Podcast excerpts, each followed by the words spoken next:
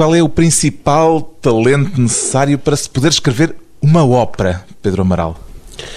Eu penso que é a perseverança, porque a composição musical é, sobretudo num projeto tão vasto, um misto entre arquitetura e imaginação. Mas isso só funciona ao longo do tempo e ao longo da obra se tivermos a perseverança necessária.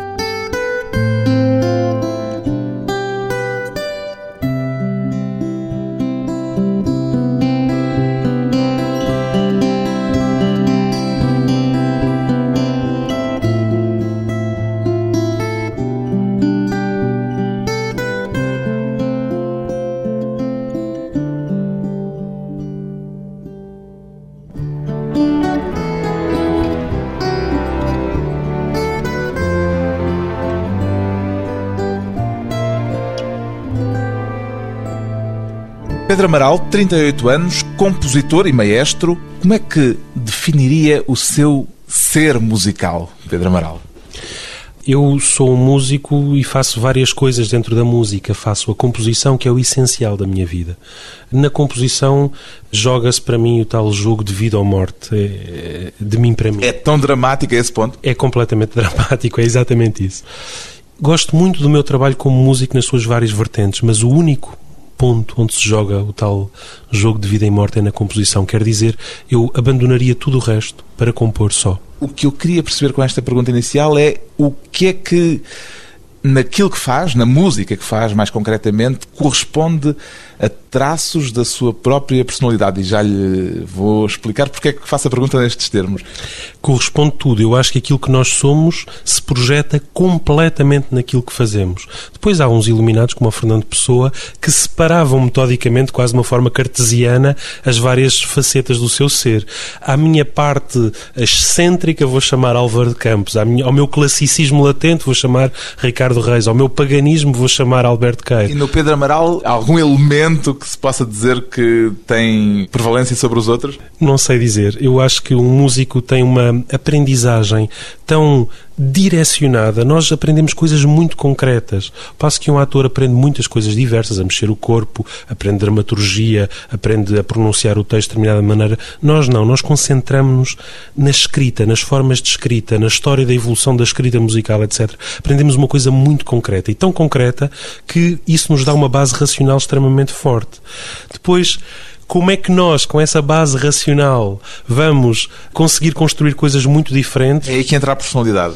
Entra a personalidade, exatamente. E vou-lhe dizer uma, uma grande dificuldade, por exemplo, de uma ópera e da música dramática em geral, é que nós aprendemos uma linguagem de uma forma muito purificada. Quer dizer, nós aprendemos a falar em música o melhor português. Posso lhe dizer desta maneira? Aprendemos a falar a melhor música. Aprendemos a escrever com determinada pureza sintática e depois, quando vamos escrever uma ópera, precisamos de uma linguagem suficientemente maleável. É por isso que, numa grande parte do século XX, a produção de óperas esmoreceu, porque a linguagem era tão purificada em certos campos, em certas correntes, que não tinha a maleabilidade suficiente, vamos dizer, necessária para fazer um drama. Comecei por lhe perguntar eh, como é que definia o seu ser musical, porque li umas declarações suas em que dizia que, a certa altura, enquanto aluno de Emanuel Nunes, passou por uma autêntica psicanálise do seu ser musical. E foi isso que me fez perguntar-lhe que ser musical é esse. Porque o Emanuel Nunes tem um ensino, desenvolve um ensino uh, em certa medida único, um ensino extraordinário, em que ele não dá propriamente o peixe ensina a pessoa a pescar. O melhor dito, faz a pessoa procurar em si própria a maneira como pescar. E na verdade é isto: é buscar em si mesmo até encontrar a musicalidade que lhe corresponde. A pergunta fundamental do ensino do Emanuel era sempre a que é que corresponde em ti aquilo que escreves? E o processo de composição é uma forma eficaz de introspeção? Eu acho que todo o processo criativo é, seja de composição, seja da vida. Nós podemos ver aquilo que somos em cada um dos nossos atos. Conhece-se melhor depois da música que escreveu e por causa de ter escrito a música que escreveu? Conhecemos-nos melhor pelo caminho que vamos percorrendo e também pela música que escrevemos. A música que escrevemos é um espelho completo daquilo que somos e quando não é é porque alguma coisa não está certa. Eu tinha uma colega compositora quando estava a trabalhar no IRCAM que tinha sido um menino prodígio como pianista e ela brincava nos tempos livres com a segunda sonata de Chopin. É uma coisa de desporto de alto nível, vamos dizer assim. E ela não conseguia, como compositora, transmitir a musicalidade imensa que tinha como pianista. Está a ver? Portanto, pode haver uma deslocação em que a pessoa perde o vínculo interior, o que é uma coisa para mim algo patológico, é porque algo não está bem naquele ser. É porque ainda não encontrou o tal caminho, o tal ser musical? É, é exatamente isso. E só podemos descobri-lo paradoxalmente, sem saber como. Quer dizer, não é porque a pessoa diga racionalmente eu sou assim, portanto eu vou fazer assim. Não, isso não existe. A pessoa vai fazendo, prospectando o mais profundamente que consegue em si mesmo e sem saber como vai encontrar. É um processo mais intuitivo do que racional, é isso que me está a dizer? Apesar de toda a racionalidade. Quer dizer, você é um arquiteto, você olha para um espaço vazio e imagina um edifício. Você passa meses a calcular com exatidão cada vértice do seu edifício. Você faz, portanto, uma obra totalmente racional. E, miraculosamente, toda aquela racionalidade veicula uma forma que lhe é própria própria de si, está a ver? É um espelho do seu ser. No fundo, tem que ter a tal técnica já tão interiorizada que ao usá-la, não esteja a dar conta de que está a usar essas ferramentas. Absolutamente. Até certo nível a técnica, eu diria mais, não propriamente a técnica, mas a linguagem. Quer dizer, você tem que dominar completamente a sua linguagem para que essa linguagem lhe seja espontânea quando você quer veicular as suas ideias. No fundo, é isso. Pois bem, o compositor Pedro Amaral é o autor já de uma larga obra para vários tipos de formações e é agora também o autor da ópera O Sonho, composta a partir de um texto de Fernando Pessoa. Escrever uma ópera é só escrever mais uma obra, só entre aspas, evidentemente, ou encara no seu percurso como uma escalada até ao cume de uma montanha mais alta do que as outras, Pedro Amaral? Eu vejo mais como uma descida. Mais do que uma extensão. Sim, vejo como uma descida aos fundos abissais do ser. E aí qualquer coisa de vertigem à mistura. Há sempre uma vertigem. Eu quando comecei, quando estava com um décimo da ópera escrita, portanto com, digamos assim, os monólogos iniciais de Salomé, nesta ópera, eu tinha a vertigem de não saber se ia conseguir manter aquele nível de escrita vertiginosamente detalhado. Sabe, eu compus esta música como uma renda de bilros com um detalhe vertiginoso, como se estivesse exatamente isso, a compor uma renda de bilros. Não sabia e tinha essa vertigem se conseguia chegar ao fim com o mesmo nível. Não sabia também o que é que era o fim ou já intuía o que ia ser eh, o culminar da obra? Não, não sabia o que era o culminar da obra, sabia perfeitamente o que era o culminar da obra do ponto de vista do texto, constituiu o meu libreto, já poderemos falar nisso mais tarde, através daquele corpus textual que o Fernando Pessoa nos deixou, mas de facto eu não sabia musicalmente e preferi não saber musicalmente, porque sabe, numa ópera a ideia musical tem de nascer forçosamente da ideia dramatúrgica. Eu diria mesmo de outra maneira, é a textura musical que constitui a dramaturgia. Quer dizer, se você pegar uma palavra do texto e a canta desta maneira, vai induzir uma determinada leitura dramatúrgica. Se a canta de uma maneira completamente diferente, vai induzir uma ou outra. Digamos, sem lhe retirar, evidentemente, a autoria da ópera, que é o texto que escreve a música. Absolutamente. Pode escrever muitas músicas diferentes, consoante o embate que tem em cada compositor, mas é o texto absolutamente que escreve, e mais que isso, para dizer como o Bergman dizia, as personagens chegam a certo ponto em que ganham realmente uma miraculosa vida própria. Como é que tropeçou neste texto dramático de Fernando Pessoa, um texto inacabado, mesmo sem título, e de que não se sabe sequer onde é que cada parte encaixa no todo? Eu não utilizaria o verbo tropeçar, embora entenda a sua ideia. Foi um tropeço feliz, vamos dizer desta maneira. Mas eu sempre tive a ideia de trabalhar, ou desde há muito tempo tenho a ideia de trabalhar o Fernando Pessoa do ponto de vista de um drama musical ele próprio, Fernando Pessoa, colocá-lo em cena com os seus heterónimos, aliás, não é uma ideia nada original, como sabe. E quando falei com a professora Teresa Rita Lopes sobre isso, ela sugeriu-me vários textos diferentes.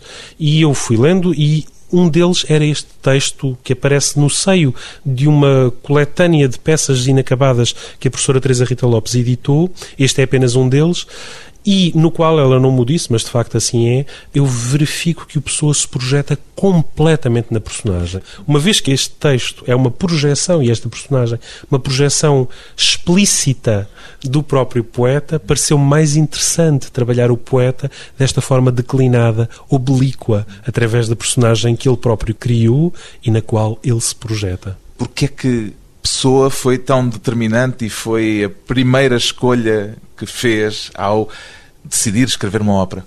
Eu penso que nós portugueses não nos damos bem conta do artista extraordinário que é um dos maiores artistas do século XX em todas as línguas e países. É um dos poucos. Ele está ao mesmo nível que Joyce e Mallarmé. É um dos cumes, eu acho, da arte do primeiro quartel do século XX.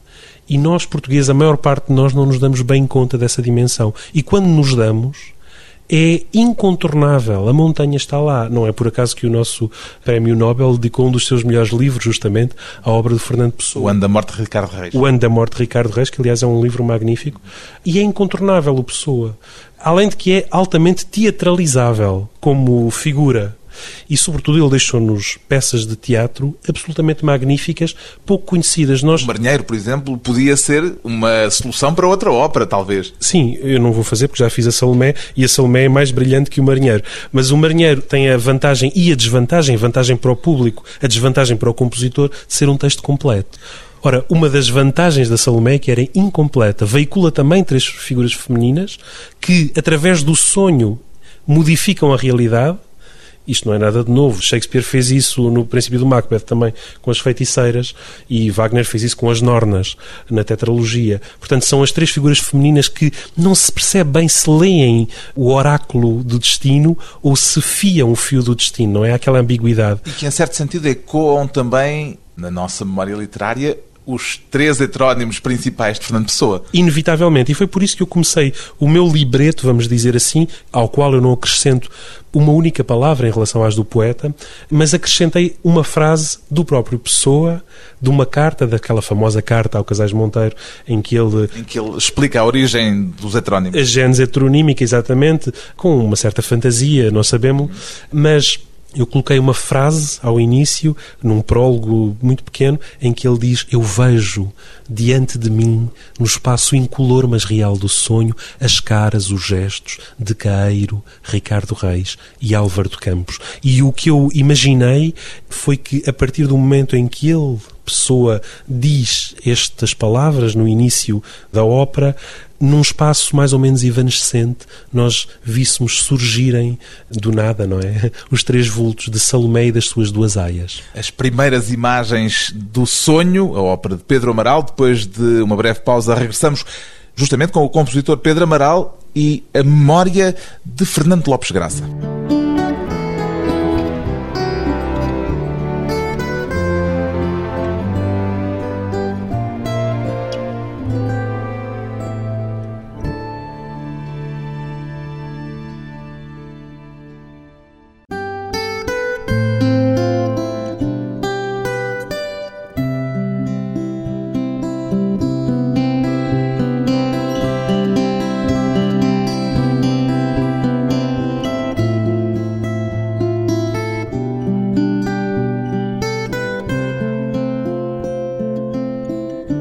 De regresso à conversa com o compositor Pedro Amaral, que música foi a sua banda sonora de infância, Pedro Amaral? É muito interessante a pergunta. Eu lembro-me de. Eu vivia sozinho com a minha mãe e lembro-me que a minha mãe tinha um disco com uma série de áreas de ópera, às quais eu hoje, aliás, não sou particularmente sensível, devo-lhe dizer, mas que na altura fazia. De óperas famosas? Sim, La Traviata, coisas assim. Coisas que, aliás, hoje não realmente ecoam na minha memória com a felicidade da infância, de ser acordado. É a sua Madalena do Proust que o faz Cidades regressar. E jardins saídos da minha chávena de chá, como diz o Proust, nessa belíssima e, única passagem do Côté de Chessuan. É talvez a minha Madalena, sim, mas depois nós construímos, sabe? E eu tenho uma relação ao mesmo tempo de proximidade e afastamento com a infância. Não é uma relação simples, provavelmente nunca é, mas o compositor que eu depois construía em mim, não é? A aprendizagem, toda essa fase, de certo modo levou-me para outros caminhos. Construiu contra essa memória musical da infância? Não contra, mas nós descobrimos o que nós descobrimos em nós é forçosamente diferente daquilo que os pais nos dão. Eu sou pai e vejo isto nos meus filhos. Começou cedo os seus estudos musicais? Eu comecei cedo, mas de uma maneira pouco cuidada, com uma professora de piano, como muitos de nós, particular. Só comecei realmente de uma forma mais sustentada a partir da metade da adolescência, os 14, 15 anos, na Academia de Amadores de Música. A Gabriela Canavilhas foi minha professora de formação musical. Depois fiz o meu percurso, Escola Superior de Música, e depois fui para o Conservatório de Há outros músicos na sua família? Esse gosto pela música nasceu por eh, algum tipo de osmose familiar? Eu acho que tanto o meu, meu pai era, foi músico amador, entre outras coisas, mas eh, tanto o meu pai como a minha mãe são pessoas extremamente sensíveis e forçosamente essa sensibilidade à música que os comovia imenso, eu sei, na juventude deles, terá passado para mim. A música de consumo corrente, o pop, o rock, que muitas vezes desde cedo atrai muitas crianças e muitos adolescentes, nunca o tocou? Eu tenho dificuldade a falar disso porque, não, é verdade, porque facilmente as pessoas pensam que é uma atitude um bocadinho pretenciosa, mas de facto eu nunca me senti tocado por ela. É um problema sem dúvida meu. nunca me senti tocado. Não tem que ser um problema, Não é uma característica. Pois, depois, mais tarde, comecei a ouvir outra música. Eu gosto imenso de jazz, por exemplo. Lá está, que não fez parte da minha adolescência e da minha juventude, mas gosto imenso de facto de jazz. Eu não, não sei nada sobre jazz, ouço e gosto muito. Eu lembro-me quando passei o meu doutoramento em Paris, eu convidei o professor Rui Vieira Neri para fazer parte do júri e ele aceitou para a minha honra e felicidade. E ao fim ele ofereceu-me duas preciosidades: uma Frauen Schatten de Strauss na direção de Karl Böhm e depois um grande álbum da Billie Holiday. E gostou dos dois? Eu gostei muito dos dois. Ele nunca o levou para os territórios do fado, que é outra das especialidades dele. Não, não, mas ele ofereceu-me o livro dele e é extremamente bem escrito. O livro, não discos. Não, não, não, eu, eu realmente fado não é, não é, não é a minha cena, como se diz. Com que idade é que soube que ia ser músico? Há muito cedo, muito cedo, com 14 anos. E sabia exatamente o que queria fazer. Já sabia que queria ser compositor? Sim, não sabia que queria ser qualquer outra coisa na música e, de facto, como sou uma pessoa muito ativa, faço outras coisas na música, mas o que eu queria era ser exatamente compositor, não qualquer outra coisa. Instrumentista nunca foi um sonho? Não, nunca foi um sonho. Nunca fui um bom pianista. Estudei muitos anos de piano, estudei também saxofone, toquei em orquestra, saxofone, mas nunca fui um brilhante instrumentista. Nunca fui. Quando foi estudar aos 16 anos com Fernando Lopes Graça, o nome dele já era para si, de alguma forma, uma referência importante? Ou só veio a perceber com quem estava a ter aquelas aulas depois de o ter conhecido? Não, eu sabia exatamente quem é que fui procurar. fui procurar aquele que me parecia ser o ponto mais alto da música portuguesa na época, que me parecia, e é normal que parecesse, que é um grande Foi iniciativa sua, portanto? Foi iniciativa minha. Eu compunha, como um, um adolescente compõe, não é? Como pode, com pouca técnica ou nenhuma que tem, não é? E, aliás, sobre um poema do Fernando Pessoa, compus uma canção sobre um poema de Pessoa. Quer dizer que começou desde cedo exatamente. a trabalhar as palavras de Fernando Pessoa. Exatamente, as palavras do Fernando Pessoa e apareci ao mestre Fernando Lopes Graça, eu chamava-lhe sempre mestre, e ele aceitava bem. Com duas pecinhas, uma canção, acho eu, para voz e piano, sobre um poema do Pessoa, lá está aí, uma coisa para violino e piano, acho eu, e ele aceitou-me como aluno. Foi bater-lhe à porta ou houve alguma mediação para esse conhecimento? Minha professora de piano era muito amiga dele e ele na Academia de Amadores de Música era ainda professor. Eu apanhei os últimos anos dele, eu não fui aluno dele lá, mas ele aceitou-me porque eu ainda não podia ser, estava no princípio da aprendizagem da formação musical, mas ele aceitou-me como seu aluno em casa, nunca me cobrou um centavo, ele recusava completamente. Aliás, é uma velha tradição, o Lopes Graça nunca aceitou um centavo de um aluno, nunca. Mesmo, e ele fazia gala em dizê-lo, mesmo quando antes do 25 de Abril não o deixavam ensinar no ensino público e ele precisava de dinheiro para comer, nem assim ele aceitou jamais um centavo. Lembra-se da primeira aula que teve com ele? Da primeira propriamente não me lembro, mas lembro-me de muitas das aulas dele que eram fascinantes. Ele aceitou com alguma credencial mostrada por si para, digamos, ele perceber que valia a pena o investimento de tempo, ainda por cima não recebendo pelas sim, aulas? Sim. sim, eu tinha de facto essas duas peças e ele aceitou-me logo. Ele primeiro leu as peças? Leu as peças, disse muito bem, eu aceito como aluno, mas vais ficar a pão e laranja. Eu isso lembro... quer dizer? Pois, é uma expressão que o Lopes Graça conhecia, que não é do nosso tempo visivelmente, mas ficar a pão e laranja deve significar uma dieta rígida, quer dizer que vais aprender tudo tudo desde o princípio. Foi exatamente assim. E eu aceitei ficar a pão com aquele sabor acre do pão e laranja e com uma felicidade incauta. Qual foi a lição mais importante, se é que se pode ser tão simplista a este ponto, que aprendeu com o Fernando Lopes Graça? É difícil dizer, mas o Fernando Lopes Graça estava, mais do que depois a música do século XX, do final do século XX, conduziu a, mas o Fernando Lopes Graça estava extremamente, extremamente focalizado na escrita.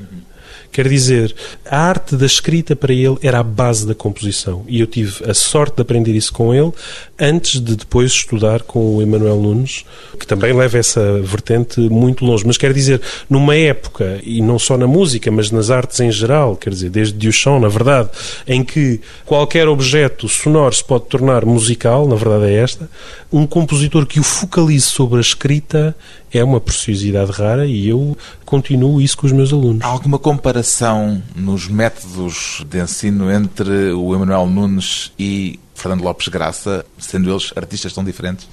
Eu diria que há uma complementaridade, para dizer de uma forma positiva.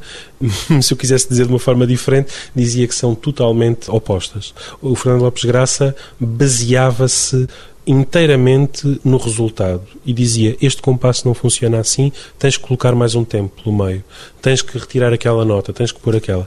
E eu, em muitos anos de aprendizagem com o Emanuel Nunes, jamais ele me disse, ou eu lembro-me vagamente dele uma vez me ter dito: Olha, ficava melhor um mi bemol em vez de um mi natural. Não é completamente. Havia uma vertente mais prática ou pragmática no Fernando Lopes Graça do que no sim, Emanuel Nunes. E psicanalítica no Emanuel Nunes. Eu digo psicanalítica por extensão, naturalmente, mas sim, é a que é que corresponde em ti aquilo que escreves. A relação pessoal nessa nessas circunstâncias é importante?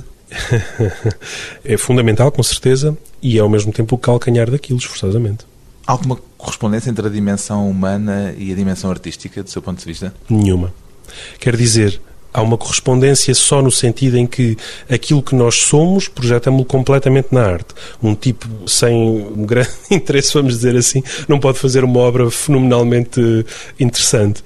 Agora, do ponto de vista que me parece que é o que me está a perguntar, que é a dimensão ética, há músicos como há físicos espantosamente retos do ponto de vista ético que fazem obras geniais e há músicos como há pessoas em qualquer área que, veja o caso de Wagner, por exemplo, que tem uma ética assaz oscilante e que, porém, produzem monumentos extraordinários. Não há, na minha ótica, qualquer correspondência entre uma coisa e outra.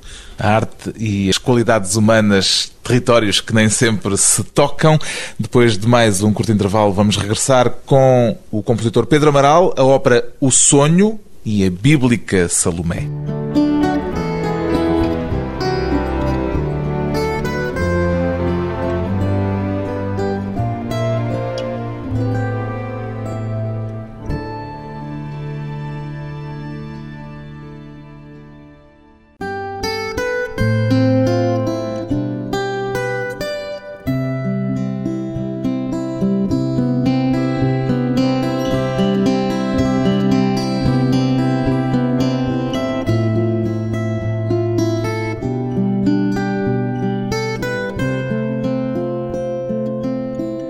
Convidado hoje para a conversa pessoal e transmissível o compositor Pedro Amaral. A figura bíblica de Salomé já lhe interessava antes, Pedro Amaral, ou esse interesse surgiu ao escrever a ópera O Sonho? Não, a figura bíblica de Salomé, como figura bíblica, não me interessava particularmente e só me interessou naturalmente através da peça do Oscar Wilde e da subsequente ópera do Richard Strauss. Claro, é inevitável. Começou pela ópera do Strauss? O meu conhecimento da Salomé, sim, mais do que por outros textos. Só mais tarde conheci os textos e as óperas sobre Salomé que não as do Richard Strauss e Oscar Wilde. O que é que lhe parece mais atual neste mito da Salomé? Não sei se há propriamente uma atualidade. O que eu sei é que realmente o Oscar Wilde dá-lhe uma dimensão, lá está, freudiana fortíssima, porque o, o móvel de Salomé é um desejo ardente por João Batista. E o Pessoa, pelo contrário, reinterpreta de uma forma completa o mito, porque ele projeta na Salomé a sua própria multiplicidade, eu diria. Quer dizer, o Pessoa sonha poetas que sonham outras personagens, por exemplo, sonha Ricardo Reis, que por sua vez sonha Lídia, ao passo que Salomé sonha um profeta que sonha um Deus. Ela sonha João Batista e João Batista não existe na peça do Pessoa antes de Salomé o sonhar. Por outro lado, Salomé, como o próprio Pessoa, são à imagem de João Batista cabeças separadas do corpo. São seres que só vivem em sonho, só vivem em mente. Isso é muito pessoano. É altamente pessoano. O próprio Pessoa, a realidade física corpórea era, digamos, adjacente. Talvez valha a pena recordarmos um bocadinho este mito que nasce de uma passagem bíblica. Aquilo que existe no imaginário popular é a ideia da rapariga lúbrica e sem escrúpulos que enfeitiça o rei Herodes, pai adotivo, e que não hesita em pedir-lhe a cabeça de João Batista numa bandeja. Mas esta é uma ideia que vem não tanto da Bíblia, mas mais dessa reinterpretação do século XIX. Absolutamente, do final do século XIX. Essa já é uma interpretação. Na verdade, a história de Salomé é absolutamente lateral no Novo Testamento, especialmente aparece em Marcos, mas é, é efetivamente lateral. E a personagem de Salomé é totalmente lateral. A personagem, se quisermos dizer que é uma personagem central, é da mãe Herodíade. Quer dizer, a mãe fora casada com um homem chamado Filipe, do qual tivera esta filha Salomé. Depois, não sabemos o que aconteceu a Filipe, ela casou-se com o irmão dele, o tetrarca, portanto, Herodes. E João Batista vê nisso motivo de escândalo. E ele chama isso incesto, curiosamente, coisa que para nós hoje não é. Uma mulher casar-se com o irmão do seu marido não é motivo de escândalo e não é incesto de modo algum. Mas João Batista considerava-o como tal.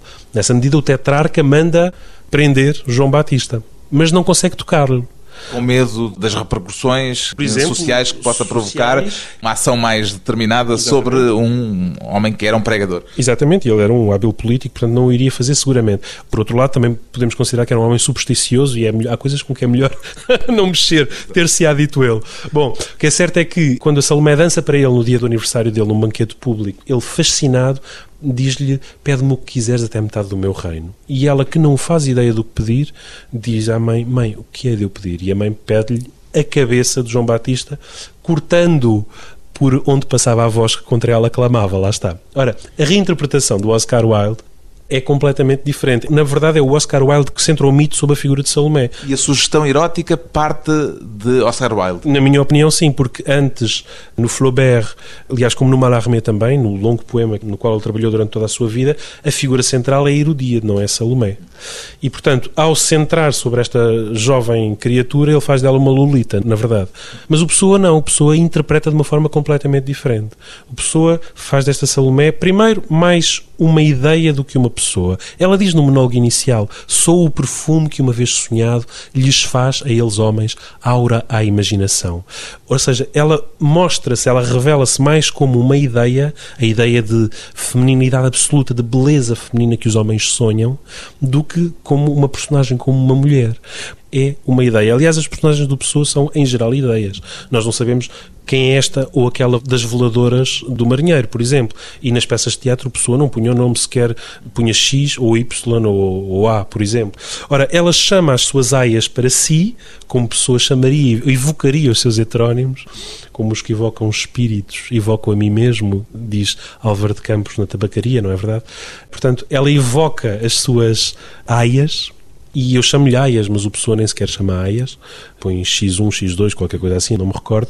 Ela chama as suas Aias e diz-lhe: Vamos fazer um sonho, vamos sonhar juntas. Se uns vivem juntos, porque não sonharão juntos outros? Então ele chama as aias e elas vão tecer um sonho. E aí começa também o jogo de espelhos que a sua ópera estabelece com a heteronímia pessoana. Sim, está absolutamente latente e explícito ao mesmo tempo. Como é Salomé chama as aias, é pessoa também que, em certo sentido, chama os heterónimos. E por isso eu chamei essa parte o desdobramento. Eu dei subtítulos às partes da ópera, coisa que o Pessoa não deu em absoluto às partes do texto, mas eu dei subtítulos às partes da ópera que ajudam a arrumar. Essa é o desdobramento. E nós ouvimos claramente, pela maneira como a música é feita, ela diz: Trazei, disse vossos sonhos para este terraço de onde se vê o mar. E a partir dessa palavra começamos a ouvir as outras, as duas eh, figuras femininas, as duas aias, a sair da voz de Salomé. E não se percebe exatamente como, mas elas saem dela. E quando nos damos conta já não é uma, mas são três. Isso musicalmente tem, evidentemente,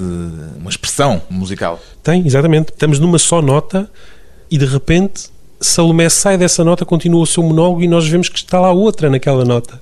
Uma nota muito aguda, um si bemol para uma soprano não é propriamente uma nota fácil de cantar, sobretudo em pianíssimo, mas eu tinha que fazer assim para que ela saísse da voz da sua a protagonista, vamos dizer assim. E elas desdobram-se assim, e a partir do momento em que elas estão desdobradas, então Salomé diz: Sinto-me menos imortal que as coisas que sonho. Tendo este tema da Salomé sido tratado, já falámos disso, por uma outra ópera, La Salomé, essa chamava-se mesmo Salomé, é, Salomé. a Salomé, de Richard Strauss, há alguma afinidade entre a sua ópera e a de Strauss?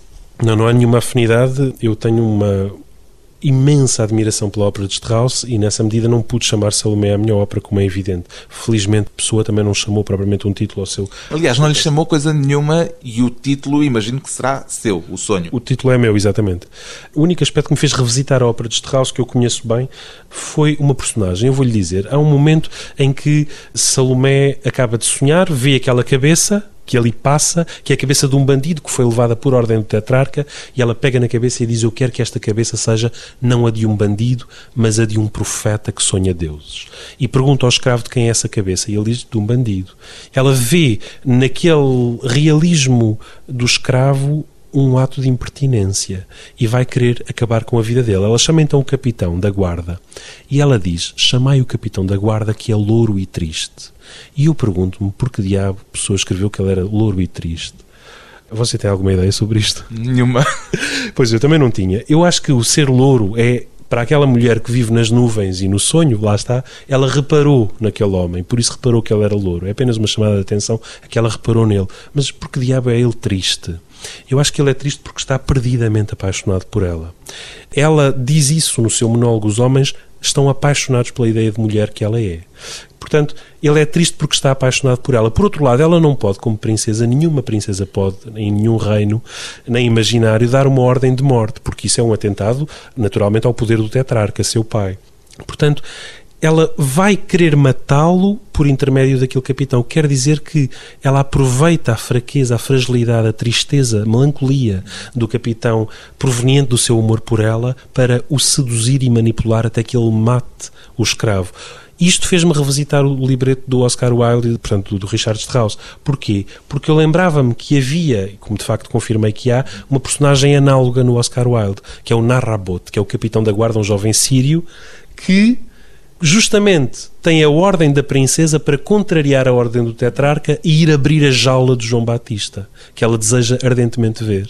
Então, ele contraria a ordem do tetrarca e faz isso porque apaixonado por Salomé, recebe dela a ordem sedutora e manipulante, vamos dizer assim. E então ele abre a jaula e suicida-se logo a seguir. Essa é a analogia, digamos, que eu encontrei entre as duas. Há musicalmente não há nenhuma analogia. Nenhuma, absolutamente nenhuma analogia, não. Musicalmente, a sua ópera, o Sonho, é uma obra atonal.